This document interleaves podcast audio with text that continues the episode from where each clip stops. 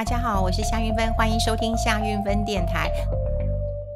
最近讲通货膨胀的一个问题啊，引起很大的一个呃讨论空间了哈。那我觉得最好玩的一个对话是我跟我妈妈的对话了哈。呃，当然有很多人讲说有没有通膨，那我妈妈都说，哎呀，你们呃打开电视啦哦，然后听你们广播啊，都在讲啊，说哎这个呃通膨啦，看哪个市场啦，呃看美国啦，看欧洲啊。她说我跟你讲，有一个市场最准。好，那我就问我妈是哪一个市场最准？我妈说菜市场。好。真的，你你不要觉得他很幽默哈，他就觉得说，哎，菜市场东西有没有涨？我每天在买东西有没有涨？我当然最清楚啦。好，所以东西有没有涨，对一个家庭主妇的采购是很重要的。那但这两天我的好朋友，那么他也在呃脸书上面，好，那么他们就呃就讲了一个重点了，说，哎，这个呃新台币其实是啊、呃、这个升值的哈，新台币是很强的。那你干嘛讲物价涨的问题啦？哎。那我觉得很奇怪啊，对我母亲来讲的话，其实她并没有去做一个投资，所以对她来讲的话，你想想看，这些不重要啊，她还是用她的新台币啊，她的新台币去买什么样的东西，那个到底有没有涨，这当然是很清楚的。所以呢，到底有没有通膨，真的我娘讲的很对耶。就是看你去买东西的时候，你去菜市场的时候呢，你到底有没有涨价？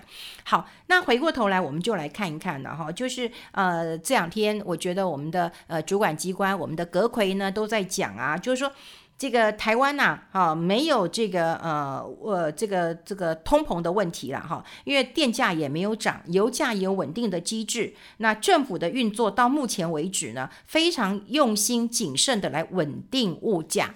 甚至讲说，跟各个国家来比的话，哎，其实我们做的不错。哎呀，你这样讲，我真的觉得都不晓得该怎么说了哈。呃，当然，呃，台湾啦哈，你当然有一些国营事业，好像我们的油啊、电啊、哈，我们的水啊、我们的糖啊，好，这些都是国营事业。那国营事业在面对物价上涨的时候，当然就有稳定物价，这种是一种肩负这个国家任务的一个使命。好，所以呢，他们通常都是会不准涨的，好，不准涨的。那你只要这个四点能够控制得很好，你当然民众就没有感觉嘛，哦，就觉得还好。然后甚至你还可以讲说，哎，你看我们台湾做得多好。其实不是，你是前置这些国营事业都不准涨了。好，那各位呀，国营事业你知道吗？它就是不能涨。那请问一下，不能涨，然后它又不能倒，那你觉得它会赚钱吗？啊，当然年年赔嘛。好，年年赔，那赔了怎么办呢？你政府就要编列公务预算嘛，你要来救火嘛。好，那政府编列预算来救火，那请问是谁买单嘛？谁买单嘛？那就是全民买单嘛。那当然更精准一点，就是我们这些中产阶级嘛。好，有钱人当然可以有合理的这个避税的一个方式，没钱人缴的税也少嘛。那中产阶级你要缴的税，你一毛钱都逃不掉了嘛。好，所以我每次呃看到这个通货膨胀的时候，我我都觉得很奇怪，就是说政府只要说没有通膨，这个政绩就会非常非常的好。好，你只要股市一直涨，你也会觉得公司的治理很好，然后我们国家呢一片欣欣向荣，经济也都很好。你只要股市一直涨就好，你不管在股票市场死了多少人，或者是赔了多少钱，反正股市就在涨就对了。这就是我们政府的一个心态。当然，我不是呃喜欢在节目当中骂政府的人，而是我看到这个新闻的时候，我们必须要去面对一件事情，就是说，你国营事业你本来就没有办法去反映成本嘛。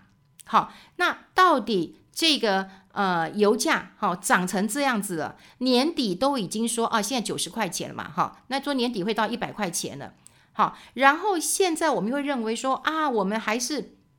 在这个最低价有个油价平稳的措施，所以呢，我们其实都是缓涨，大部分的成本呢，其实都是都是要这个中油去去去去呃吸收。那你看到那个中油董事长，然后自己在立法院质询的时候，他都讲了，他说其实全年营收很不乐观哦，好可能会亏损一百二十亿哦，好一百二十亿，好这是他们自己预估的。那你还跟我们讲说这个冻涨。好，那当然啦，你会说啊，涨了我们也很痛苦啊。因为加油，像最近我朋友加油都说，哎呦，这个一个月要多这么多钱哦，这个呃，出去聚餐的钱都没有了。好不容易解封了哈，解封想说家里可以去外面吃一吃饭了，可是油价这样涨，增加了他的一个支出，他也觉得压力会非常的大。可是我就跟他讲说，你不要以为你没有负担到，这些都是我们全民的钱，我想大家其实都很清楚的。那台电，台电当然也有受到疫情的关系啦，政策的一个考量啊，然后也是一直连连续啊，动涨、动涨、动涨啊。这动涨之下，台电当然也是要经历非常大的一个一个压力的一个呃来源啊。所以，我们长期的电价根本就不能涨，好，不能涨。然后呢，过去啊，就是说，如果要启动一个涨价的机制的话，你大概只能涨三八，三八大概就是天花板的一个一个一个一个限制了哈。那你说台水，台水，好，听说这个基本的水价二十七年没有涨了啊，但长期也是这个冻涨的。我们现在哈，台湾的水价是全世界第二低。你如果说生产产水、运水，或者是什么什么，不要说什么什么折旧摊提啦，哈，什么工程啦，哈，那自来水便宜，好，自来水便宜。那国内这些工业用的大户，他们对于说你要再生水啦，或者是你要去节水的话，他会觉得干嘛呢？因为水这么便宜呢，我当然就不会去想做呃这些事情了，哈。那当然，政府长期都是说考虑到民众。好的生活的压力，然后也要说啊，支持那各个各个什么水啊、电的价格的一个合理化。可是说实在的，我们全世界水价这么低，这是一个大问题了。好，另外一个问题哦是糖，好糖，国际的糖价都在涨。好，所以呃，之前有人问我有没有通膨，我说你去看一下嘛，你看国际的原油价格涨一倍，天然气涨八成，大豆、玉米、小麦、棕榈油、咖啡豆涨九十几趴。其他都涨三四十趴，你会告诉我没有通膨吗？有嘛，就就就在涨嘛，哈。那涨的问题当然很多，有人讲说啊，就是塞港，呃，塞船之后塞港嘛，好，那塞港之后又因为都是因为疫情，因为疫情之下，这个人力呢，人工变少了，所以过去在一个港口，他们上下船可能哦，这个两天人力够嘛，就可以上下完成，现在十四天了。已经拉长的时间这么长，那过去有很多人说，那我以前是拼货柜，好，就一起来了，我可以省一点运运费。现在我不拼了，我不等了，好，我你赶快帮我装吧，好，那我是不是就会贵一点？所以东西就是这样贵上来的。那你说国际的糖价也有在涨啊，可是这个糖也是属于这个民生的物资嘛？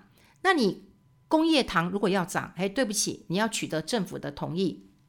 好，那糖价为什么会涨？大家猜得到，其实是气候异常，所以有一些生产糖的地区，哈，它也是受到一些呃影响。好，然后呢，这些糖的供给的一个呃减少，你可以看得出来哦，有很多这个呃期货的市场哦，这价格已经飙涨了。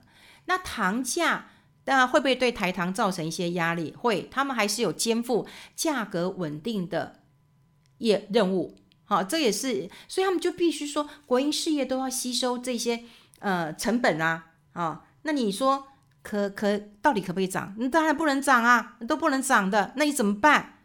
你怎么办？好，那当然一个民生的一个使用，好，这个是非常重要的一件事情。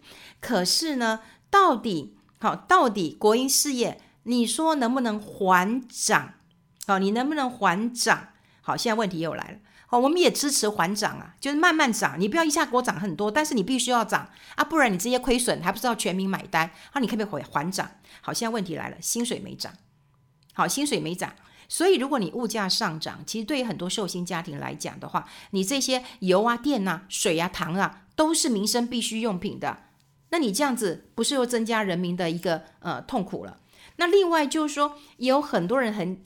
讲了哈，就是说你的厂商的成本哈啊，你也不能够涨太多。你涨太多的话，你国际是不是是不是就是失去了一个国际的一个竞争力？哈，所以到底要还涨吗？还是要不涨？还是要不倒？那你说国营事业好了，你说长期已经真的是负债累累的，负债累累嘞。然后呢，你负债累累之后，你一直用预算来救啊，就全民买单啊。那、啊、你最后干脆要不让他倒算了，这就是我一直觉得说哈，你明明就知道有这样的一个状况，然后你还一直跟我们讲说我们控制得很好啊，我们控制得非常好，我们呃做的呃这个绩效呃非常的好，你拜托你就是用控制的方式，你还有什么其他的方式啊？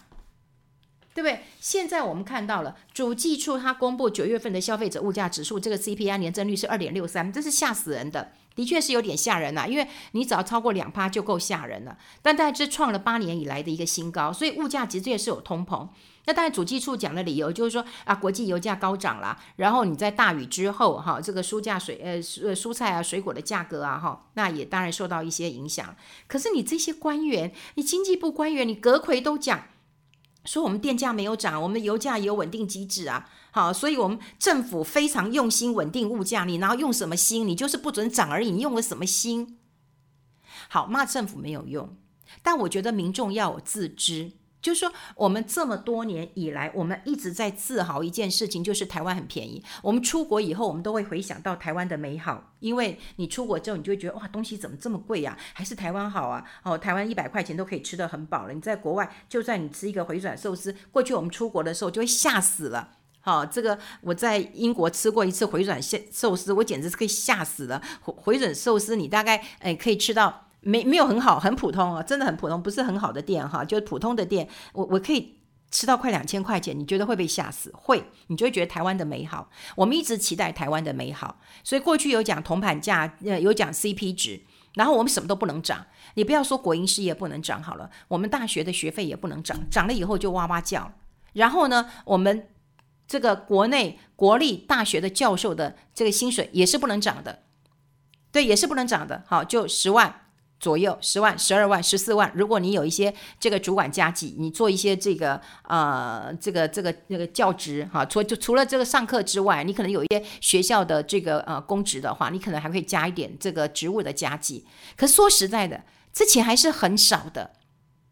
好，然后呢，我们就一直以为说啊，那我们就是学学费不能够涨，因为涨了以后大家就受不了。可是你这样留不住老师。你留不住老师，你老老师他如果在新加坡，我的老师在新加坡，你一个月有四十万。我前阵子帮一个嗯，就一个公益团体，我们做了一个募款音乐会。我认识我认识那么多的音乐家哦，就我很喜欢陈冠宇啊，钢琴家，他是永远我们的钢琴王子。可我们在聊的时候很心酸哎，他就说母亲，他对母亲非常非常的孝顺，非常的孝顺，他现在全心全意在照顾他的母亲。